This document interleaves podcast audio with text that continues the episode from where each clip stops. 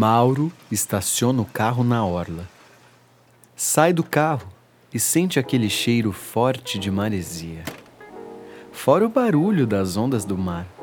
Aquilo era revigorante para ele. Nada como começar o dia assim. Ele tira o short, deixa no carro e fica só de sunga e camiseta para caminhar pela praia como de costume, antes de ir para o estágio. Ainda era cedo e o dia estava bem ensolarado, com poucas nuvens no céu. Poucas pessoas caminhavam por ali ainda. O vento era forte e balançava os cachos de Mauro. Ele começava a caminhar enquanto observava a paisagem.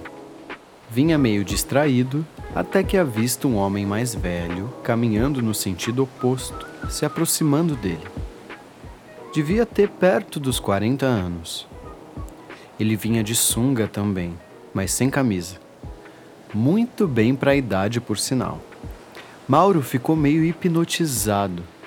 O volume na sunga dele era grande. Parecia que o cara estava de pau duro ali enquanto caminhava na orla. Mauro decidiu olhar nos olhos. O rapaz já estava olhando para Mauro e provavelmente percebeu que ele sacava o pau dele. Imediatamente o coração de Mauro acelerou. Não conseguia pensar em outra coisa. O cara dá um sorriso para Mauro que deixa ele meio desconcertado. Mauro retribui o sorriso e ouve dele um bom dia que foi automaticamente respondido. Ele ficou pensando se não valeria a pena puxar uma conversa. Ou quem sabe na próxima vez que se cruzarem de novo. Mas eles poderiam nunca mais se cruzar novamente. Foram se aproximando até que ele passou direto. Mauro começa a se lamentar internamente por não ter tomado a iniciativa de puxar papo. Foram dois segundos que pareceram uma eternidade. Quando houve um opa, licença, o coração de Mauro ia pular pela boca. Ele não acreditou e se virou. O cara vinha se aproximando, ficando mais evidente aquele suor escorrendo pelo peitoral, visivelmente malhado.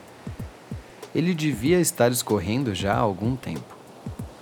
Mauro se esforça muito para não olhar de novo para o volume na sunga e continuava a olhar para cima, nos olhos dele, sorridente. O cara fala: A gente se conhece? Tive a impressão de conhecer você de algum lugar.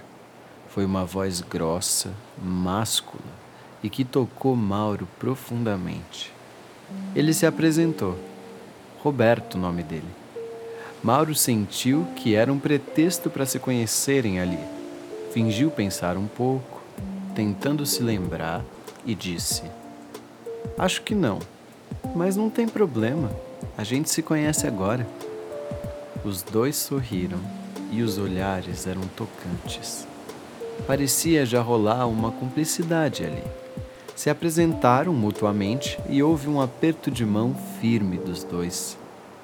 A mão de Beto era claramente maior que a dele e estava ligeiramente úmida, provavelmente do suor. Mauro estava quase babando por aquele homem. Beto chama ele para caminharem juntos na direção que estava indo. Diz que é dono de um quiosque mais para frente. Ainda estava fechado, por ser muito cedo, mas que ele abriria para eles tomarem uma água de coco. Prontamente o convite foi aceito. Aquilo parecia um sonho para Mauro. Durante a caminhada até o quiosque, eles conversaram bastante sobre a vida, família, trabalho, etc. O quiosque ficava numa parte da praia que não era tão movimentada naquele horário. Então, chegando lá, já era possível perceber que raramente passava alguém. Enquanto Beto ia abrindo com a chave a porta do quiosque, Mauro olhava a paisagem e o pouco movimento por ali. Ele percebe dois caras altos e fortes, meio mal encarados e bem suspeitos andando em direção aos dois. Vê que não tem ninguém por perto e que estão totalmente vulneráveis. Comenta com Beto, que olha e fala: Entra aqui no quiosque, vou trancar a gente aqui até eles passarem nem pensou duas vezes e entrou logo, seguido por Beto, que tranca a porta. Lá dentro era aquela penumbra. Tava escuro, mas dava para ver. A luminosidade entrava pelas frestas da janela, que eram tapadas por grandes peças de madeira. O lugar era pequeno, porque tinha muita coisa ali dentro. Os dois ficaram ali parados, um pertinho do outro. Dava ainda para ouvir o som do mar, mas mais abafado. Riram pela situação enquanto esperavam os sujeitos passarem. Mauro, sem querer, olhou o volume na sunga de Beto e viu que estava completamente duro e dava para ver bem a marcação do pau na sunga. Era grande, certeza. Nessa hora ficou mais que na cara para Beto o que Mauro queria. Só fez uma pergunta: Gostou? Mauro gelou. Se fez de desentendido e respondeu: Hã? De quê?